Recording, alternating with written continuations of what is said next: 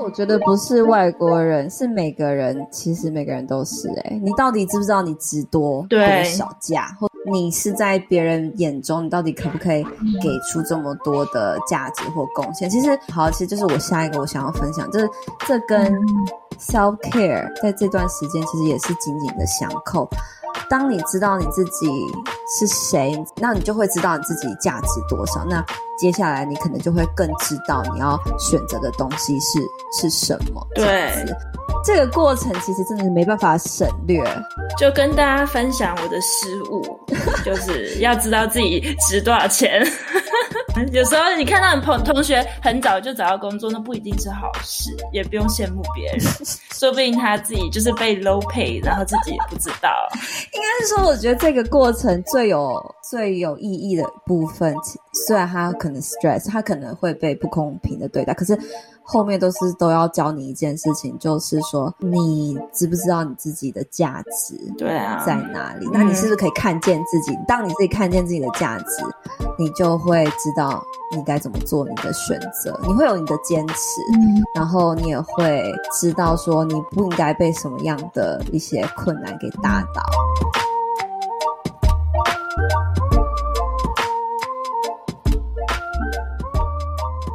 那接下来我们就要跟大家聊聊关于美国的工作市场啦。好吧，就先从我开始哈，因为我就也算是才刚离开。嗯，觉得其实也是分族群，然后现每个族群里面呢都有非常。大宗的一种需求，小朋友就是早期疗愈或者在学校里面的这个特殊教育嘛。那到了成人青少年，就会有课后 program 啊，或者是说精神病房。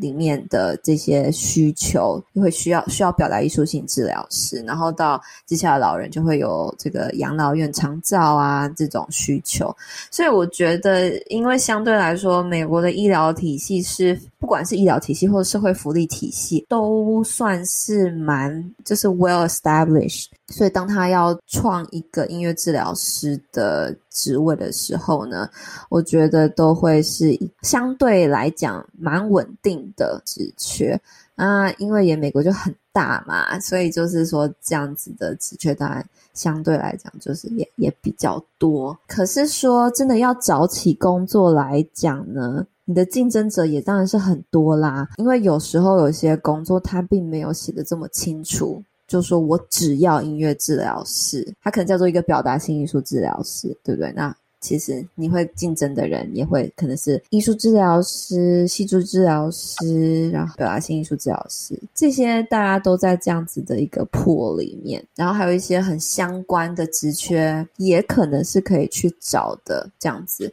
静怡，你有最近的观察是怎样？因为我已经也还蛮久没有好好的在 update 关于美国的音乐治疗师的工作职缺。最近是不是很多，对不对？因为后疫情。对啊，美国的音乐治疗职缺突然爆炸多，真的很多，还蛮多的。然后我觉得还蛮蓬勃发展的，诶，就是各式各样的。嗯当然，你刚刚说就是像表达性艺术治疗师，然后或者是还有一种叫 recreational therapist，对对对，那个是呃 recreational therapist。如果你把这个也加进来，那真的是还蛮蛮多可以找的。还有 activities 什么 director，对对对，其实还蛮多音乐治疗师后来就是。可能到最后，可能也会身兼一些 director 啊，然后可能在私人的单位里面，他们就会做一些行政的工作。这样，我自己还没有真的就是确定，或者是找到一个单位啦。但我觉得，其实如果认真找，不会，应该是不会找不到。但是国际学生会有一个很现实的考量，就是身份。你要不要来德国啊？这边签证超好拿的。嗯 我不会德国，德国另外一个原因。对啊，我总结一下美国哈，然后我们都要 pass 到德国，就是说美国其实真的多样性真的很高，所以其实音乐治疗师能做的工作也是蛮多种的。而你要怎么去做选择，真的是要看你自己真的是要什么。嗯对，其实也并不是说你选了一个非音乐治疗师这种抬头的工作，你就没办法做音乐治疗。你还是可以在他的这个工作上面发挥很多音乐治疗师独特会有的一些能力。所以我觉得在美国的市场，其实最近目前其实听起来是非常的不错。嗯、就只能说这个其实每个状况都很不一样啊。祝福锦怡，好不好？感谢，可以找到一个非常欣赏你的雇主。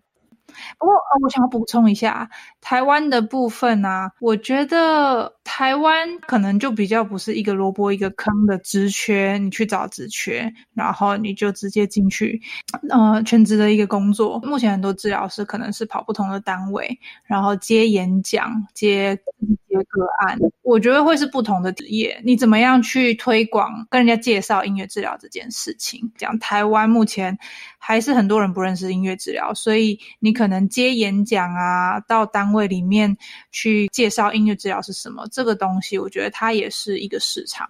这倒是，这倒是。谢谢锦怡的提醒跟分享。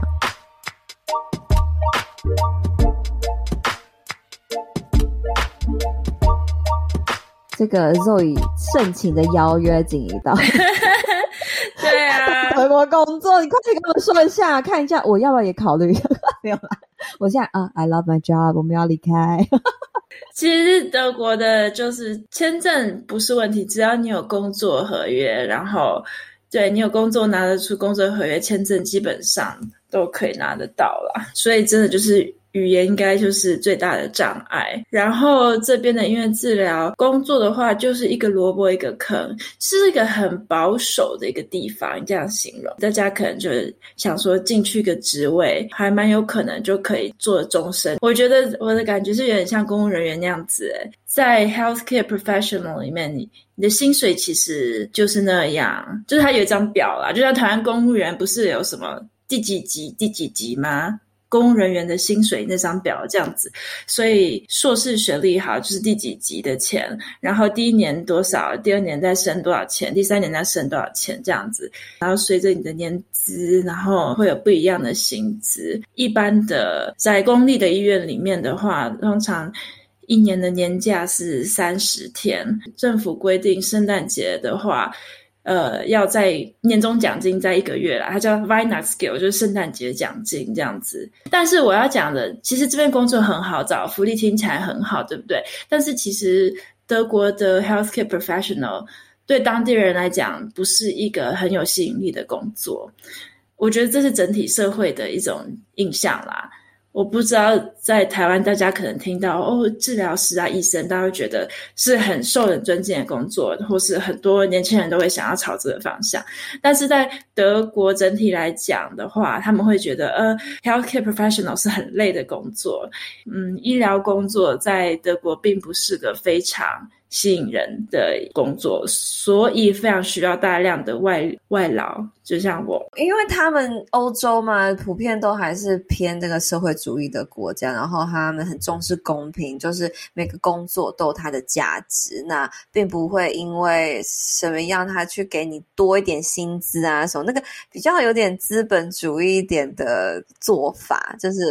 这个 job market decide your salary 这样子，可是来到他们就是哦，每个工作都很重要，没有一个比较低的价值，没有，其实大家都一样。所以你大学教书，然后你在哪里卖场当经理还是什么，或者你在医院里面当什么，就是你们薪水可能就是差距就是那样这样子。那如果一份工作，他得到薪水是这样，可是他某部分又更劳心劳力的话，是不是大家可能就偏向不去做这件事情？那我觉得，其实我们的工作其实是这样，它并没有被低价值，可是它真的是一个算是辛苦，不管是心力还是体力，对，都有他辛苦的地方。对，真的是这样。所以因为这样，所以精神科一年又多十天的假，就是特休。所以，所以在德国精神科一年很需要哎，那个三十四天的心理要修复。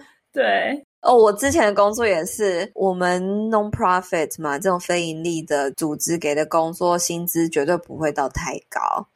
可是呢，呃，我们的假就比人家多一点点啦，就是有种这样啊，那我补给你好了，我可以给你的就是让你放假，那这样子就算是变相的让你有。提高一点点薪资的样的的概念，这样子，对，所以我也是价算还不错，而且这种其实蛮轻松的，你知道吗？就是你不会觉得有你要扛什么业绩压力呀、啊，还是什么？你单纯就放假你就去了，嗯，真的，对，你就真的在放假，放假，然后就回来再工作，对，还有准时下班这件事情。对啊，是非常被鼓励的。好，那德德国讲完了，我们现在换讲讲日本啦，Lisa。Lisa，你的观察是怎么样啊？我的观察没有，因为我现在还在学校嘛，我自己还没有亲身经历过，所以我只能用我很客观的角度来跟大家说，我觉得啦。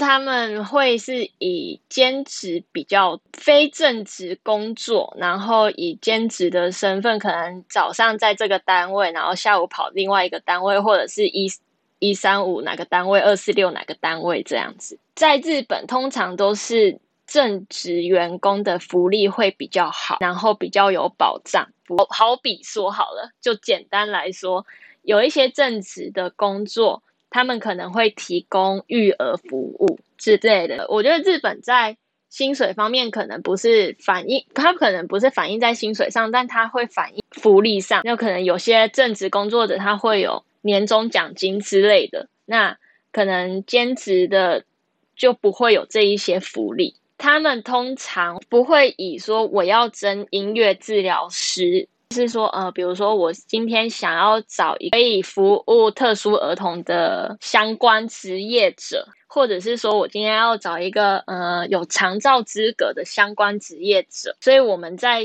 学校的这个过程当中，我们除了就是目标设在音乐治疗师的证照以外呢，我们学校会提供很多的其他证相关证照的考试。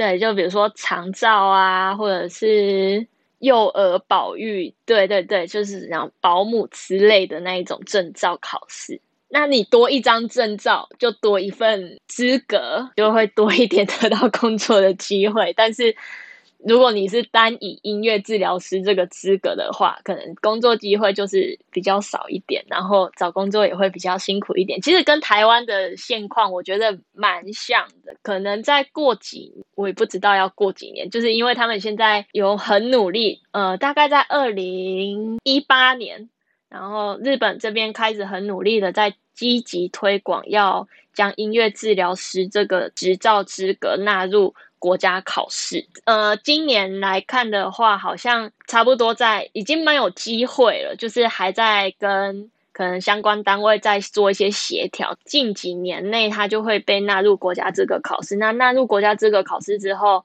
它可能就是正职的工作就会提高，然后福利也会变比较好。我们老师的话，他通常。如果是专职在学校的话，就是专任老师；那如果是兼任老师的话，他可能会有其他的单位正在服务当中，就是比如说早上可能在精神科做音乐治疗的服务，然后下午来上我们的课，这样，或者是其他的单位，就是以一个兼职的身份在我们学校里面出没的。学长姐其实就职率其实蛮高的，他可能会因为有其其他证照，然后或者是说，因为日本在毕业的时候，他们都会有一个就职服，就就职活动。他们学长姐好像都是透过就业的职活动这一块，然后拿到工作，所以他们好像他们都在毕业前就已经有得到工作机会。那就是看他们愿不愿意，就是进入到这个职场。那这个就看每一个决定。如果他们觉得说这个职缺我喜欢，那当然他就很顺利就找到工作。那如果他觉得这职缺他觉得嗯 so so，那他可能就是毕业之后就是另寻他路这样。我们学校基本上都会保证我们会有工作的状况这样子。对啊，就是看你愿不愿意啊。那如果你不愿意的话，你就自己找找出路嘛。但我觉得你如果没有说真的有一个真的有一个职缺在那里的话，那你也可以自己去找一个职缺出来，你可以自己去寻找那一个工作，自己开路嘛。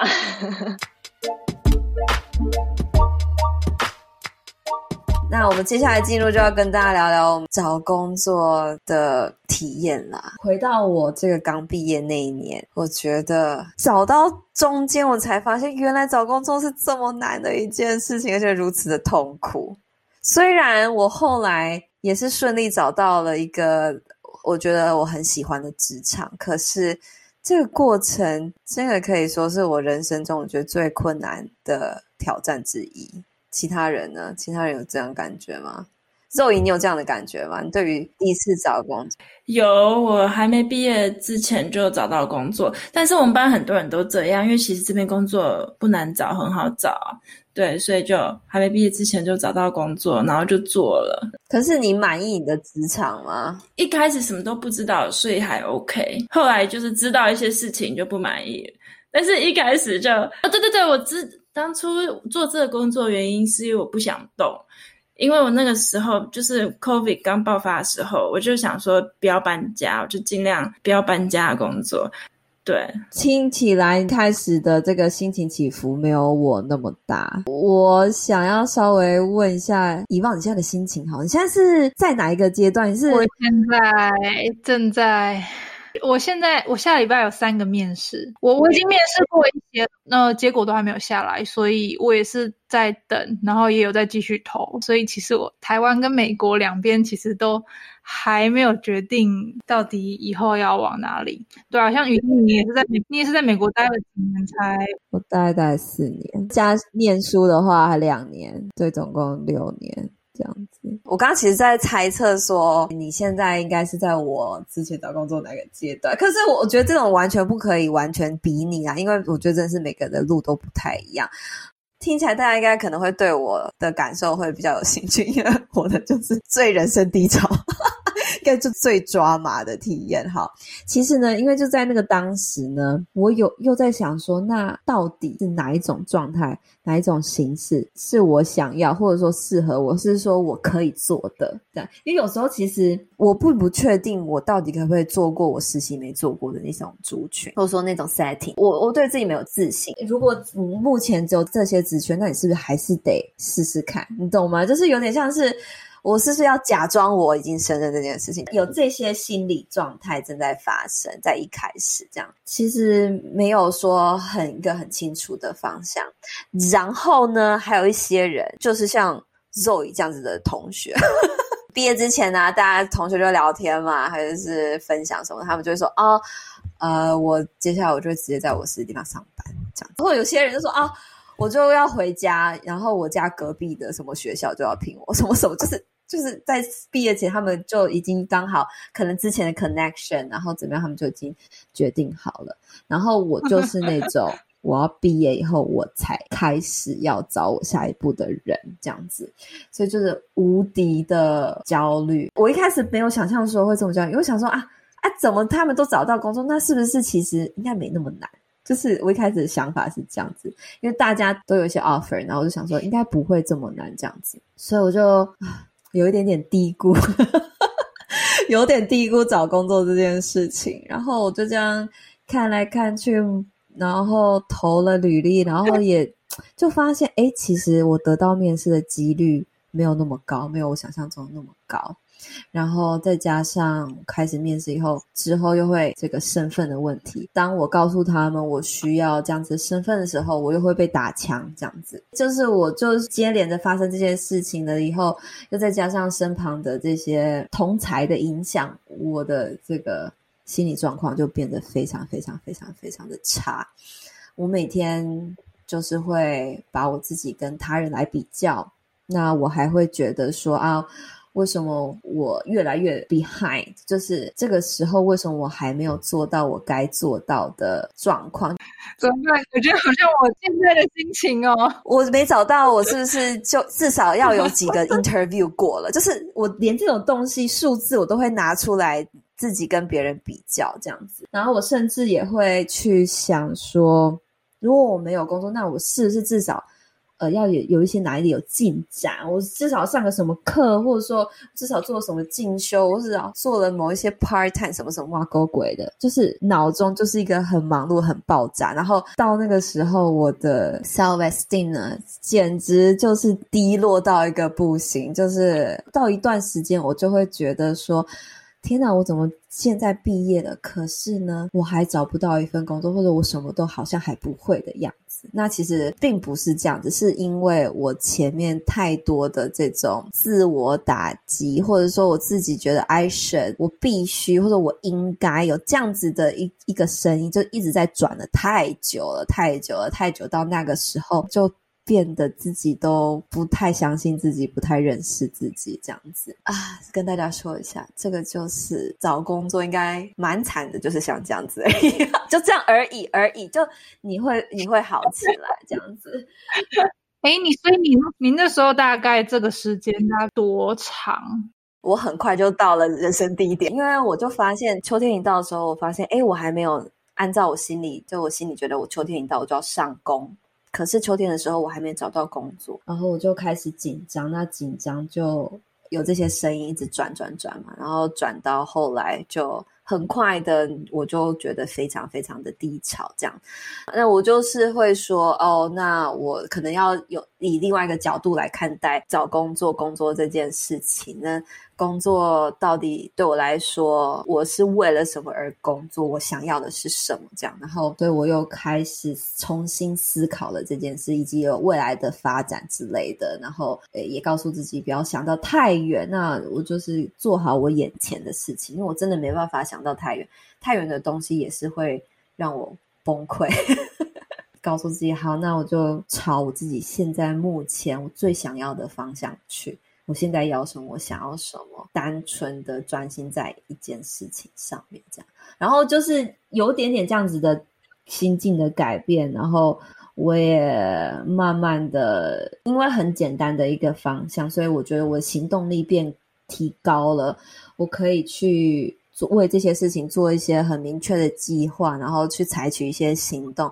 那其实就因为这样子，你动多了，做多了，你其实心。头脑想的东西就就比较少了，就不会一直在那种里面那种声音里面在转，所以呢，就慢慢的诶我就找到了我这个工作的这个机会嘛，然后我也就好好把握，那就刚好就幸运的就接下来我接下来的路这样子，所以呢还好我可以跟大家分享我凄惨的例子，所以就可以跟大家讲到 self care 在这个时间其实是非常非常重要的一件事情。我也可以跟大家分享我凄惨的例子，换你的凄惨故事一起来取暖。我我好像听起来很快，对不对？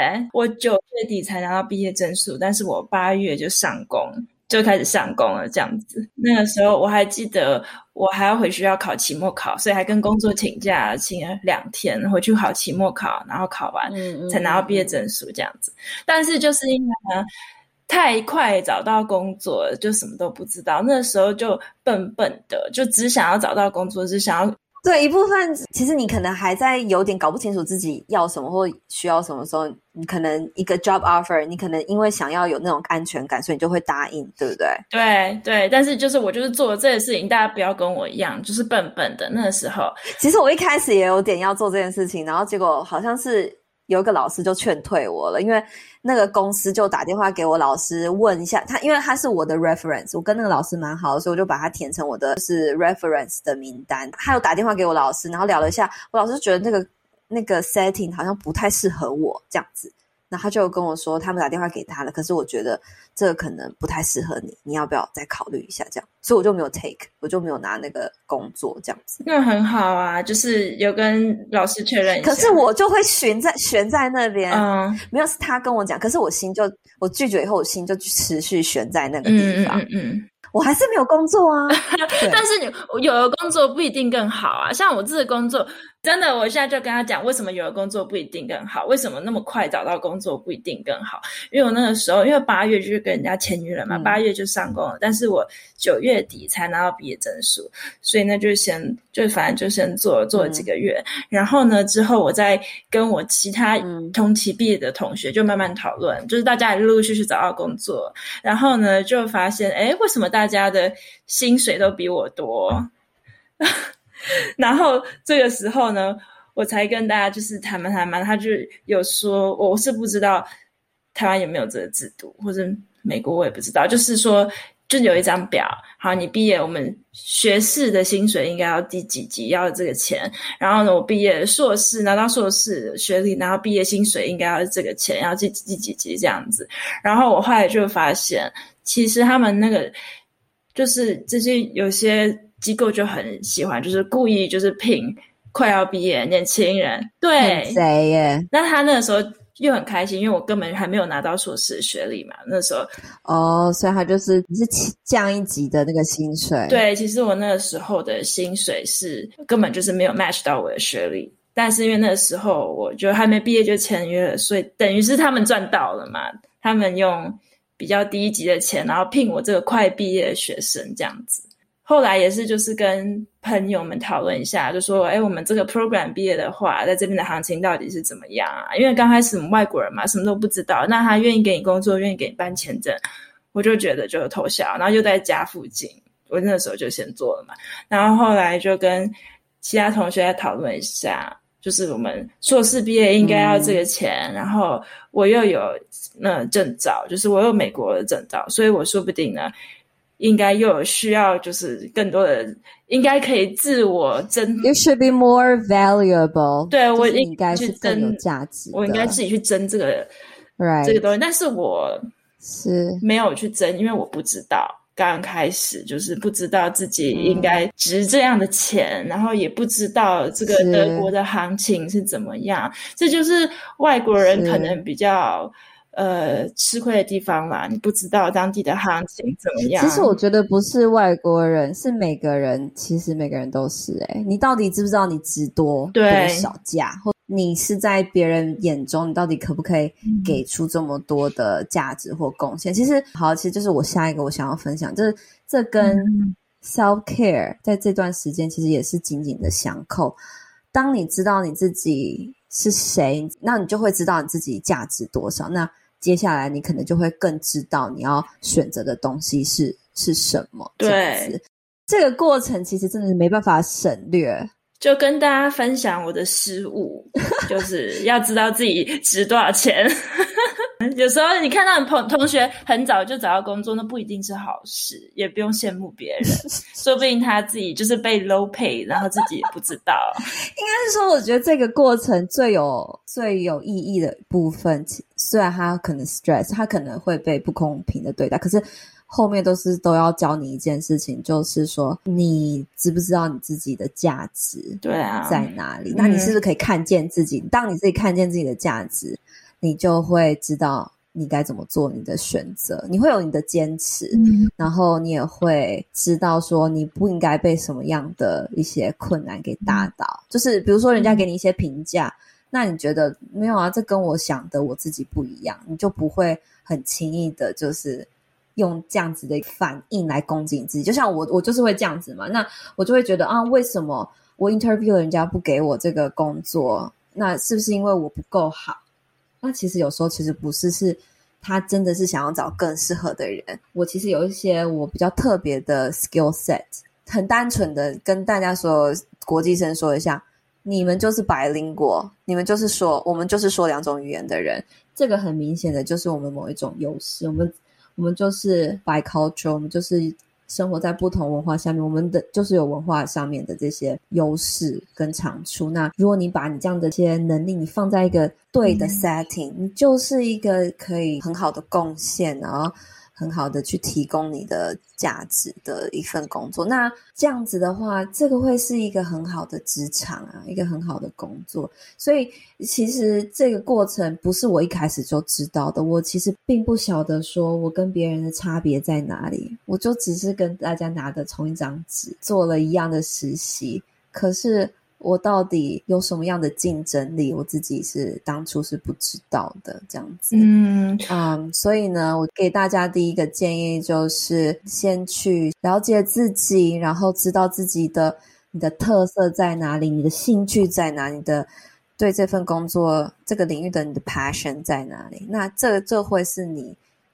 可以去卖给你的 employer 的一个一个点，这样子。嗯，而且我也相信大家每一个人都可以找到适合自己的工作，嗯、只是说就是这个过程是长还是短而已。但是真的是每一个人都有自己一个坑，因为这个专业实在太大太广了，我们很需要不一样的人来跟大众服务。所以你真的 Q 的好好，你是读心术啊！我就是想要讲这个。第二点，我就是觉得大家一定要有这样子的信念，不管经历多少事，你一定会来到适合你的位置。对，我真的想要保证，你一定会有工作，你一定会到你的位置，你一定会到那边。我相信你，可是你也要相信你自己。好，那第三点就是说，呃，也是我自己亲身经历，就是哎，不要把自己拿来跟别人比较，没有什么好比较的。这只是大家的这个时间点，然后发展不一样，也没有说就是你一定或者你应该这个时候就要做什么。你只要有往这个地方正在前进，正在思考，你就已经在做对的事情了。就是这种，就是你应该 you should 或者 you have to 的这种想法呢，只要一出现，你就要就要注意，就一定要打叉叉，就说哎。我不能再继续陷下去了，这样子，对，好了，就这三点。其实我觉得基本上就这三点是可以协助大家度过这个难关很重要的三个想法。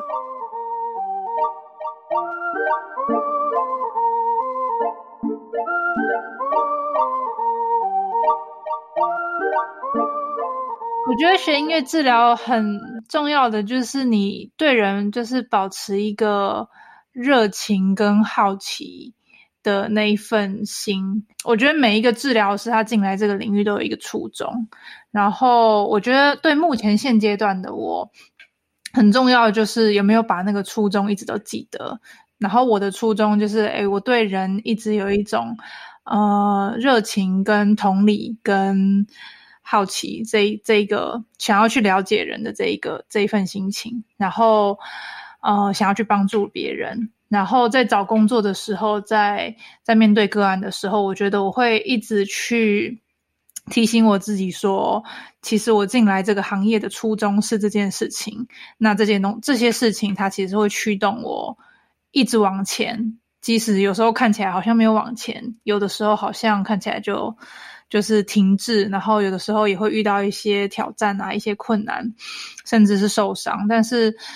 我觉得只要治疗师的信念，你你相信你自己，呃，你做的是你觉得对的事情，你觉得有价值的事情，然后你正在朝着你觉得，嗯、你觉得正在进步的那个方向，我觉得这都是一个进步。然后我自己当然也是 还在经历这个阶段，因为，嗯、有的时候看不到前面的，就是。找不到，还没有找到工作啊，然后前面可能会看起来很、很、很没有一个方向，但是我觉得它都是一个过程，然后一直不断的去调整自己，一直不断的去去看到自己，呃，到底想要的是什么，然后我的价值在哪里？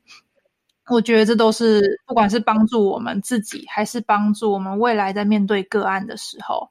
甚至我们未来在面对我们自己的一些人生抉择的时候，我觉得这都是，这都是带给我们一些很大的一些帮助。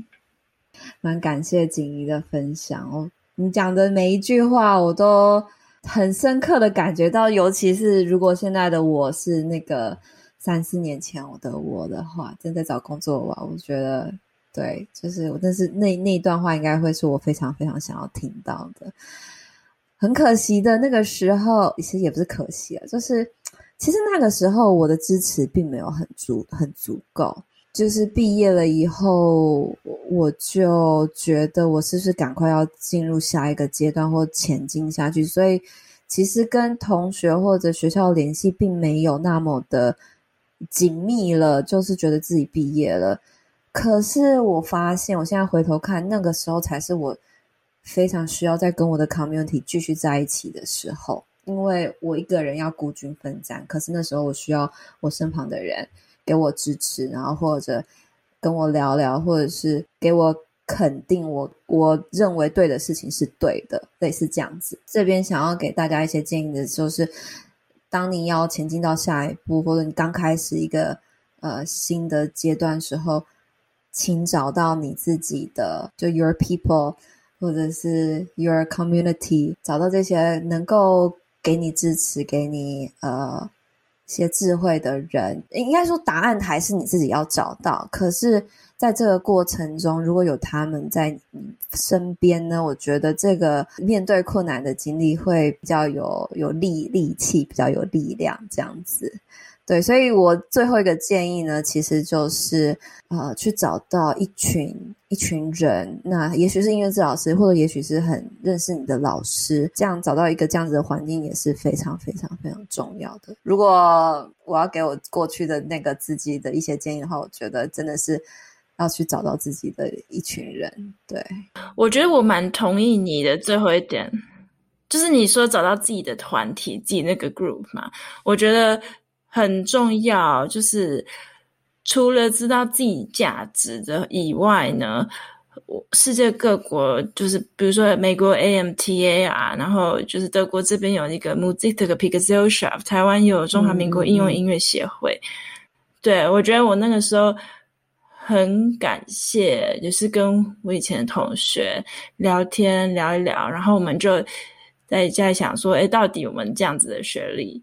到底我们是值多少钱啊？这样子，所以不时也去上一下专业团体，然后看一下里面的呃职业伦理伦理有的到这一点，就是说因为治疗师这个职缺这样的学历，然后跟他相对应的。嗯呃，工作状况。对啊，而且在这样的团体，嗯、如果你刚好也是在就是找到一个音乐治疗的团体的话，也是可以有 networking 的机会，然后也许就会有人就是 pass。对啊，来传来了一个工作职缺的机会，这样子。对对。我们梁音乐在这边就提供两个，就是给正在找音乐治疗工作的你，给大家推荐几个音乐治疗的小团体。就是说，如果线上可以找到的小团体，在 Facebook 上面呢，可以找到的支持团体。如果是你是音乐治疗学生，或是呃刚毕业，然后现在要找工作的话，也可以在这边找到不一样。呃，类似情况的人，然后在这边可以互相取暖，互相分享心得。所以这两个团体呢，一个叫做音乐治疗小团会，还有弹弹据点音乐治疗，是弹琴的弹哦，弹弹据点音乐治疗。如果大家有兴趣的话呢，也可以在 Facebook 上面搜寻这个团体，然后呢，多多跟里面的呃社团成员们交流。说不定就会哪一天突然拿到，等到一个 message，然后就有一个不知道哪里的工作机会这样子。对啊，那这两个都是非常优秀的两位音乐治疗师，文琪音乐治疗师和佩奇音乐治疗师他们所带领的，啊、呃，觉得真的是非常感谢他们两个，也是一直以来都怎么说经营我们这个社群里面。蛮有趣的一些 gathering，所以我觉得这个地方呢，我觉得我们大家也都可以一起支持下去。那我今天真的非常感谢这个四国连线，这个太酷了。那我们今天就跟大家聊到这边喽，拜拜，拜拜，大家拜拜。